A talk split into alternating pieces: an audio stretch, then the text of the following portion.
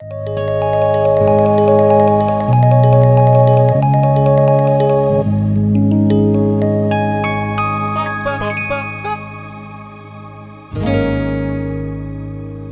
bueno, muy buenas tardes. Estamos en un nuevo episodio, nueva temporada de qué podemos hablar acá con Gastón. Estamos ahí despachando temporadas como si no se hiciese mañana, me encanta. Buenos días a todos. Es que hay mucho contenido y Sí, sí, también no podemos parar. Estamos con Jimmy. ¿Qué tal? ¿Cómo andan? Cumpliendo un año, ¿no? Sí, De- un el año primer ya. episodio. Aquel primer episodio donde no sabíamos en qué iba a derivar. Increíble. Se nota, se nota tan lejano eso, pero bueno, es en base a todo lo que ya hemos charlado y cuánto más para hablar todavía queda, ¿no?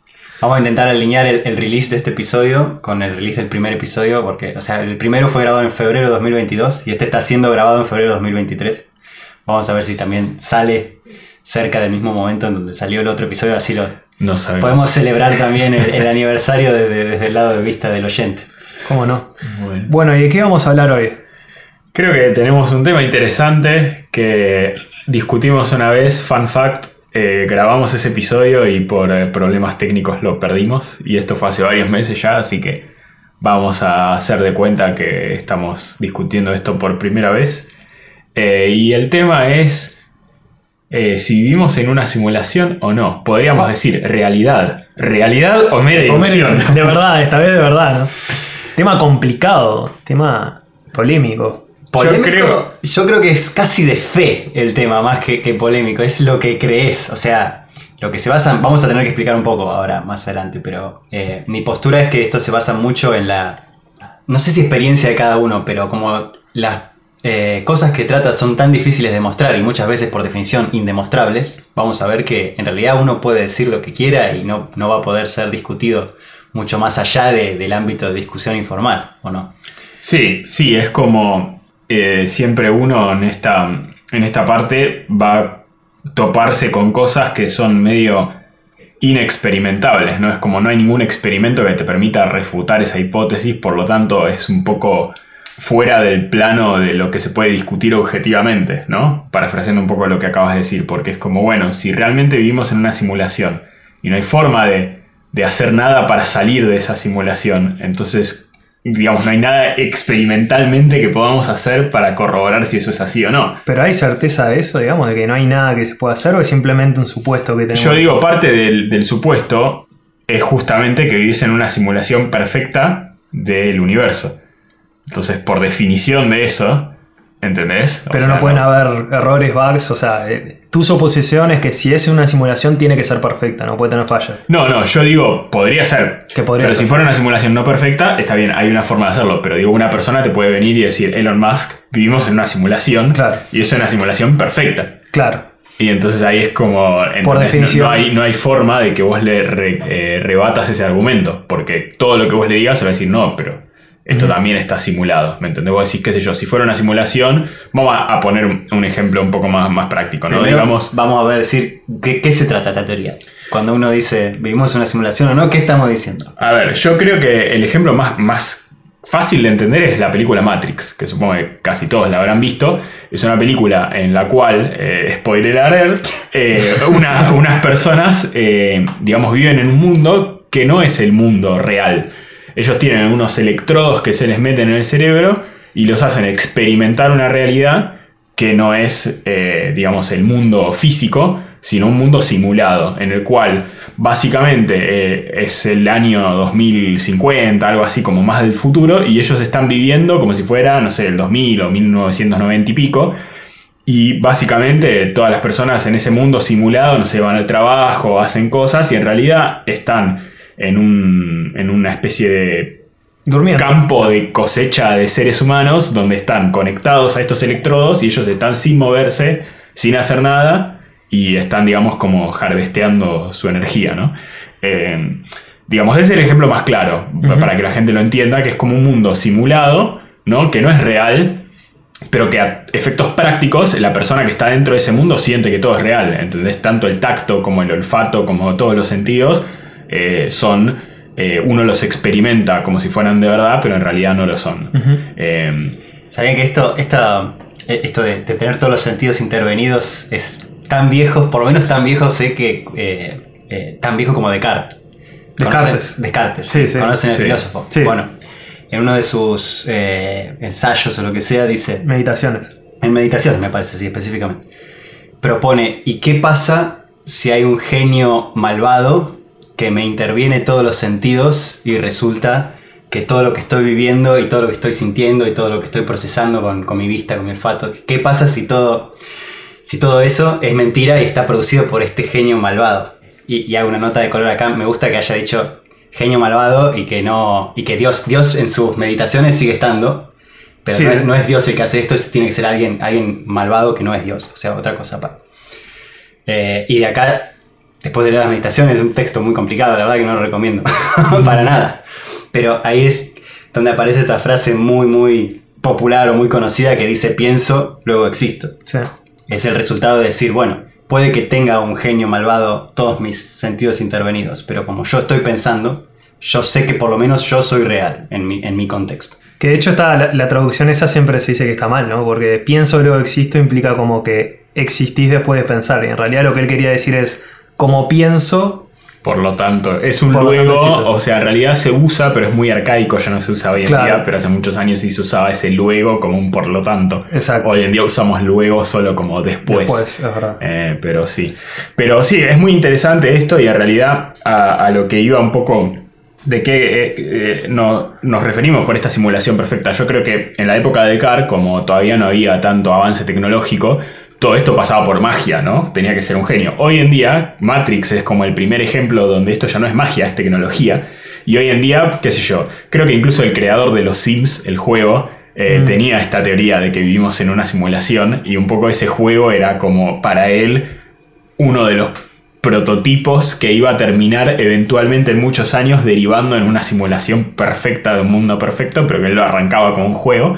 Eh, pero yo creo que hoy en día, digamos, como que ya podemos concebir que haya una tecnología, ¿no? Que nos permita, qué sé yo, meter electrodos en el cerebro y simular toda esta experiencia, medio como en Matrix, por ejemplo, con una computadora, ¿no? Eh, y, ahí es donde, un poco volviendo a esto que decíamos de que es la simulación perfecta o no, para poner un ejemplo de a qué voy con que esta pregunta a veces se puede escapar un poco de lo que es experimentalmente comprobable. Yo podría imaginar el mecanismo por el cual funciona esta simulación es, por ejemplo, un sistema, una computadora muy potente, ¿no? Que hace una simulación y que básicamente tiene un intervalo de tiempo y cada X segundos va simulando qué pasaría con todos mis sentidos, la vista, el olfato, lo que sea, en base a un eh, universo simulado. Y ahí respondiendo a tu pregunta, bueno, podría haber un bug en esa simulación, podría haber, por ejemplo, un límite en el cual yo con algún experimento fuerzo, como pasa en los juegos, que a veces les habrá pasado, que en el juego siempre tiene un engine de física y a veces uno encuentra algo Se que se rompe, que es como, bueno, puedo caminar por el techo, ¿entendés? De algo que no existe, que es como que el mesh 3D de, de lo que veo es distinto al de la física, entonces quizás interactúo con un objeto que no está ahí, ¿me entendés? Como este tipo de glitches, digamos, Mm. en, en- en la lógica.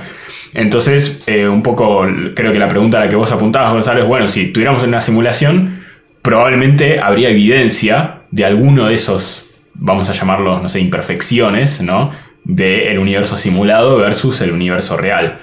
Y ahí es donde yo digo, bueno, pero si una de las hipótesis de la persona que está proponiendo esta teoría de las simulaciones, no, la simulación es perfecta, Mm. ahí es cuando para mí se vuelve un poco irrebatible, ¿no? Es como, bueno, entonces no hay ningún experimento que yo pueda hacer que me permita ver si estamos en una simulación o no. Claro. Además, también va para el otro lado, diría yo. ¿Cómo, cómo podemos definir que ya no descubrimos uno de esos bugs? ¿Quién te dice que la El mecánica... agujero negro. Claro, que el agujero negro no es un bug del motor de física. O sea, Claro. intentar categorizarlo. O sea, es lo único que podemos observar. O sea, lo vamos a, a modelar y todo, pero después de eso, si categoriza como o no categoriza como un error en la simulación, eso creo que no vamos a tener información nunca. Sí, sí, no, a ver, yo me, me quedé pensando también un poco lo que, lo que hablaban en cuanto a que no es una idea nueva, ¿no? De hecho, yo creo que es una idea bastante vieja, no solo Descartes, sino creo que inclusive Platón también habló un poco de esto, ¿no? Eh, del tema de la diferencia entre lo que son los sentidos, las ideas, lo que es real, lo que no es real. Lo que yo creo, otra paréntesis aparte, otra película muy buena que a mí me gusta que está relacionada con esto para mí es Inception también, ¿no? En el cual es, están en un sueño, pero lo viven como real y, y bueno, y eh, de hecho también pasan como toda su vida en el sueño eh, por momentos, así que está bueno. Más allá de demostrar o no demostrar eh, si es una o la otra, lo que a mí me parece más interesante es lo que implica que siquiera dudemos de eso, ¿no? O sea, el hecho de que decimos, bueno, está, puede que sea una simulación, puede que sean nuestros sentidos que están intervenidos, eso en mi forma de ver lo que implica es que básicamente nuestra existencia, lo que nosotros definimos como realidad, en realidad no son más que impulsos eléctricos que pasan por nuestro, por nuestro cuerpo, ¿no? Realmente nuestra interacción con el mundo exterior, que es algo como que lo, lo vimos muy naturalmente, en realidad es algo como extremadamente como, no sé si decirlo sen- sencillo o básico, pero es como muy, muy físico, digamos, ¿no? Entonces, si, digamos, si alguien interviniera tu cerebro, tu- tus, eh, tus nervios o lo que sea y te generara e- e- esos disparos, se podría decir que eso no es realidad en cierto sentido, si, si te lo está causando en el, en el caso de Matrix, digamos. La pregunta de qué es realidad y qué, qué es ilusión es complicada, diría yo. Eh, y además, o sea, hay dos, porque estamos di- discutiendo la simulación de- desde un punto de vista que es como el estilo Matrix o lo que sea. Eh, está la otra teoría que por ahí es la que Elon Musk o estos billonarios trulados dicen, que es nosotros también somos simulados, o sea, nosotros somos parte de la simulación. Eh, en ese caso nosotros seríamos verdad también o seríamos de mentira. Ah, Sí, yo creo que ahí, por ejemplo, eh, voy a hacer dos paréntesis. El primero es que otro ejemplo que nada que ver, pero que también podría ser válido, es The Truman Show. Uh, ese es buenísimo. O sea, ahí es otro tipo de simulación, pero también es como que vive en una simulación, en cierto modo, ¿no? sí, pero que Esa, esa es más fácil de, de- digamos, no es lo que estamos hablando, pero esa sí sería posible y, y como más fácil de, de corroborar si es así o no, ¿no? Eh, porque es más fácil de o sea, ahí es como que es una simulación donde en realidad no es que el universo o la física son simuladas, sino que su experiencia es todo, es toda una farsa, porque digamos, toda su familia, sus amigos, todos son actores y están simulando y en realidad es es parte de un programa de televisión y lo están filmando. Entonces ahí como que yo digo, bueno, qué sé yo, tendría que ser ya un complot demasiado grande, ¿no? De que todo el planeta está eh, confabulando, porque por ejemplo si viajas a otro país es como que ya estás, no sé, saliendo un poco de las fronteras Claro. de un set de televisión, ¿no? Pero... Claro, es como el argumento de la Tierra plana, ¿no? Que todos están conspirando, todos Claro. de que la Tierra no es plana. Yo creo que ese entra más ya en teoría conspirativa que en simulación, pero me pareció interesante como Sí, podría ser bueno. otra rama de- del argumento. Pero creo que lo que estamos hablando más nosotros es una simulación de- del universo entero, ¿no? No de tanto de la experiencia de una persona, como bueno, las demás personas son, están confabuladas, sino que es todo en realidad, toda esta experiencia, tanto la, la parte física, sensorial, todo es, es una simulación. Y me parece que esto que estaba diciendo Gastón recién viene más, por ejemplo, no sé si ubican lo que es el juego de la vida, el Game of Life. ¿De Conway? El, Sí. Sí. ¿El juego de mesa? No. Eh, básicamente, un matemático Conway estableció una serie de reglas por los cuales eh, eh, un, un mundo 2D, digamos, de, es una grilla, donde las grillas pueden te- estar ocupadas o no. Él la definió como vida o, viva o muerta, ¿no? Imagínense que es una pantalla de computadora, los píxeles pueden ser negros o blancos. Entonces él básicamente dice, hay ciertas reglas por las cuales una celda en el próximo intervalo de tiempo va a pasar si estaba muerta a viva o no, dependiendo de unas reglas, básicamente la cantidad de vecinos que tiene. Creo que si tiene muchos vecinos es como que se ahoga y muere, si no tiene ningún vecino sigue muerta, y si tiene creo que entre uno y tres o alguna cosa así, hay un número este. Y entonces básicamente... ¿Es, es este- determinista o hay.? Sí, es determinista, pero este conjunto de reglas son tan complicados, o sea, son reglas muy simples, pero la simulación da lugar a cosas muy interesantes. Por ejemplo, hay estructuras eh, en este grupo, que sé yo, un grupo de, no sé, 10 celdas con cierta configuración, que básicamente van a estar vivas para siempre. O sea, si ya este grupo está vivo, como que va a sobrevivir. Hay otros que mueren, qué sé yo, tenés una única celda y al momento siguiente muere y, quedó, digamos, a partir de ahí para siempre, como que es estacionario. Siempre el tablero, todas las celdas muertas. Pero hay otros que son muy interesantes que van dando lugar a eh, estructuras que, por ejemplo, se propagan. Es como una navecita que está acá y después como que se va moviendo y se va desplazando, no sé, hacia la derecha, hacia la izquierda. Hay hasta simulaciones. Una persona llegó a ser un procesador, o sea, y una simulación de un lenguaje Turing Complete implementado con el juego de la vida. O sea, básicamente con puertas lógicas, and, or, todo, y Pero las como- programa. Porque básicamente es, es un sistema que es como muy simple, pero parecido a las leyes de Newton, por ejemplo, algo del universo que define la evolución de un sistema en base a un estado presente, ¿no? Y básicamente eh, con ciertas de estas estructuras, por ejemplo, las personas lograron codificar una- un 0 o un 1 en estas navecitas. Hay, que verlo mejor, yo te lo estoy explicando muy por arriba. No, muy pero básicamente, ¿verdad? con este juego de la vida se logran simular cosas muy complicadas. Y yo creo que un poco esta teoría pasa por esto. Bueno, en realidad podrías decir que alguna de estas entes simulados en el juego de la vida, que es un- una navecita en un conjunto de celdas negras, que, puntos negros en una pantalla que se van moviendo, podrías eventualmente imaginarte un juego de la vida tan complicado en el cual estas cositas, qué sé yo, tienen atributos que podríamos decir que están vivos, que son conscientes, que hacen lo que quiera que vos quieras imaginar, un poco como los Sims en el jueguito, ¿no? Claro. Eh, y vos decís, bueno, ¿y esta cosa es real o no es real? Porque es otro universo que está fuera de nuestro universo físico, pero que tiene sus propias leyes y su propia interacción y todo. Y quizás las personas o los entes que viven dentro de ese universo no pueden acceder a nuestro universo. Eh, y para ellos es un universo, ¿entendés? Que, y se estarán preguntando lo mismo, che, ¿vivo en una simulación o no? Claro. Yo creo que va más por ese lado esta teoría. ¿Vos qué pensás, Gastón? O sea, es un universo simulado que está corriendo en un motor computacional que es inaccesible para eso. Exacto. Entonces la, la pregunta es, ¿eh, ¿nuestro universo tiene un motor en algún lado Un- un- computacional que una corrección? ¿no? En ese caso ni siquiera es simulado, ¿no? El, el juego de la vida, porque es el universo, no, no está copiando ¿no? a otro que es el juego de la vida en la realidad, ¿no? Es, es algo Sí, sí, nuevo, es algo creado. Simulado es solamente para tal al, al título del podcast. Ok, pero es, un universo que tiene un motor Exacto. gráfico, no, no, no gráfico, pero un motor de reglas que corre en algún lado, en una computadora por lo general. Sí. Entonces la, la pregunta de esta es, ¿nuestro universo tiene un motor que en algún lado está corriendo que no es accesible para nosotros y procesa estas reglas del universo? ¿O, o las reglas del universo, las leyes de la física y eso simplemente son? Y nosotros las, Es una gran las pregunta. observamos. Sí, o sea, como que es muy interesante porque, en cierto modo, es como que este universo del juego de la vida está como aislado, ¿no? De, de nosotros eh, y nunca va- puede saber, ¿no? Que está eh, siendo simulado, pero no simulado no es la palabra, tenés razón, es como que es un juego que, Que está embebido, está exacto, creado. está embebido en otro universo. Y hasta las leyes podrían ser distintas, ¿no? Porque eh, nuestro mundo no se rige por las leyes del juego de la vida y el juego de la vida no necesariamente se rige por las leyes de nuestro mundo, o sea, sí, pero hasta cierto punto. Entonces, eh, no sé, es como... Me gusta uno de los argumentos, lo, lo voy a meter acá, es porque mencioné a Elon Musk en un momento, que el- uno de los argumentos principales con respecto de que nuestro universo es simulado es, como dijo Julián, nosotros ya logramos crear, pongo unas comillas, una especie de, de universo con sus propias reglas y lo que sea.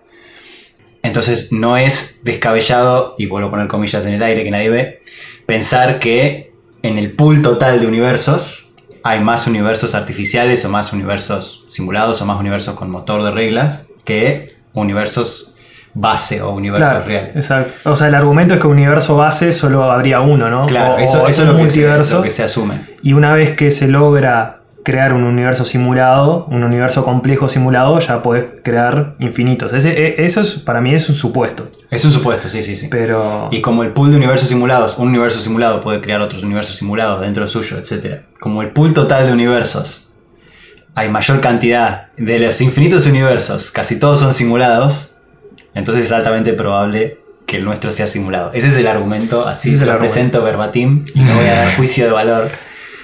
Y, y más allá, digamos, de si es posible o no es posible, o, o si se pudiera mostrar o no, ¿a ustedes les cambia algo en cuanto a su apreciación de la vida? ¿Pensar de que pudieran estar en un universo simulado? O, o- sí, No, no debería. O sea, a mí no me cambia. Pero como dijimos, o sea, si no hay manera de, de identificar eso, no hay manera de probar eso. O sea, las reglas de nuestro universo van a seguir siendo las mismas. No está en duda nuestra realidad, porque yo considero que somos real, pienso luego existo. Así que en mi vida personal no va a cambiar absolutamente nada de dónde, de, de las fuerzas fundamentales que, que manejan las reglas del universo. ¿no? ¿Vieron Rick and Morty? Vi un Sí, par de episodios, sí, pero no lo ¿No suficiente. vieron el de, el de la batería del auto? No, a a ver.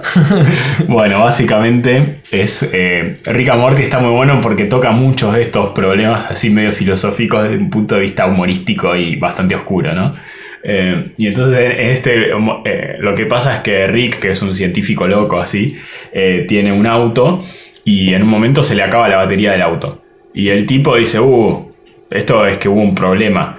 Y, y- y se termina metiendo su batería del auto, es un universo donde hay personas que hacen cosas y esas cosas generan como energía extra que sale de ese universo y él la usa para su auto. Modelar. Entonces básicamente es como que él creó un universo, llegó a que se desarrolle una civilización, ¿no? Y todo esto como en una caja Claro. y, y ahí adentro en miniatura.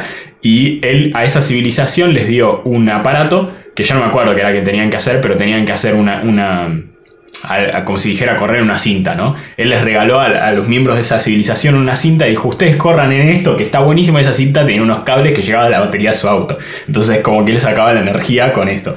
Y eso en realidad les daba la electricidad a ellos en su ciudad, ¿no? Mm. Entonces como que él les robaba un porcentaje de la energía, pero les dio la energía. Entonces él decía, no, yo soy un creador bueno porque a ellos les di la tecnología de hacer la energía. Resulta que cuando se mete a ese universo, dice, che, ¿qué pasa? Tipo, están haciendo algo mal porque yo les di esto para que hagan la energía, para tener energía en mi auto y ahora no hay energía. Y resulta que dicen, no, porque tenemos un científico que descubrió y hizo un universo donde les regaló, y es tipo exactamente lo mismo, la misma situación, ¿no?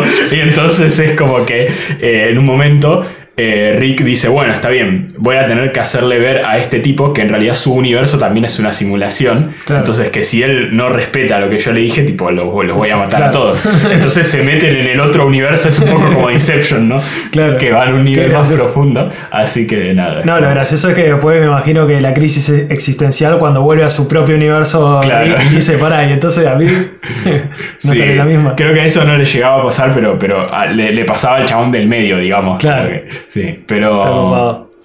Pero sí, es, es un tema interesante y no sé, para mí, eh, respondiendo a tu pregunta, creo que no cambia nada a efectos prácticos. No salvo que fuera ese caso donde decís, bueno, nuestro creador de la simulación podría, no sé, desenchufar la simulación, ponele, algo así. Eso iba a decir a Gastón si no le da miedo que el administrador ponga en la consola RM-RF bugnar. Parece, parece ansiedad gratuita, o sea, preocuparme por algo que. Que no puedes hacer nada. No, pero me llega eh, recuerdos eh, en, un momento, eh, no me acuerdo ahora específicamente cómo se llamaba en filosofía, pero creo que se los mostré a ustedes. En la ciencia y todo eso está tácito de que las reglas no van a cambiar. Y, y el ejemplo filosófico que decía era, hoy las esmeraldas son verdes y mañana las esmeraldas son verdes. Y pasado mañana las esmeraldas son verdes. Pero la ciencia no te dice en ningún momento que van a ser verdes para siempre, sino que tácitamente se asume que ese tipo de reglas no van a cambiar, porque por ahí un día nos levantamos y las esmeraldas son todas azules y nadie sabe por qué. Claro. ¿Se acuerdan de ese ejemplo? Entonces eso podría decirse en tema de simulación. Bueno, si es una simulación y alguien puede cambiar las reglas, obviamente que no hay manera nuestra de poder identificar De eso. Nosotros identificar. simplemente asumimos que eso no pasa. Sí, o sea, en realidad vivimos en base a, a modelos, ¿no? Que, digamos, nos sirven siempre y cuando se, se ajusten a, a la realidad. O sea, el tema de, por ejemplo, las leyes, las leyes de la física de Newton, de que si vos agarras algo y lo soltás se cae al piso, eso es un modelo, digamos. Se hizo infinitas veces, siempre, digamos, se comportó de la manera que el modelo predice y por eso es que el modelo sigue siendo útil. El día que vos sueltes algo y que empiece a flotar para arriba, ahí vamos a preguntarnos qué mierda está pasando. Claro, exactamente. Entonces está, pero sí. Así que bueno, eh, con respecto a la, la teoría de esta probabilística de- del universo simulado, me gusta el contraejemplo que a veces se encuentra en internet, que es, eh, uno tiene el pool de hipótesis y de teorías, y la mayoría de las teorías son falsas, están mal, son cualquier cosa. Por ende, el universo simulado tiene muy altas probabilidades de estar, de estar mal, simplemente por eso. ¿Cómo, cómo eso, Arnold? No me cierra, no me cierra. O sea, la teoría, eh, la defensa es, hay muchísimos universos y 99.9% son simulados.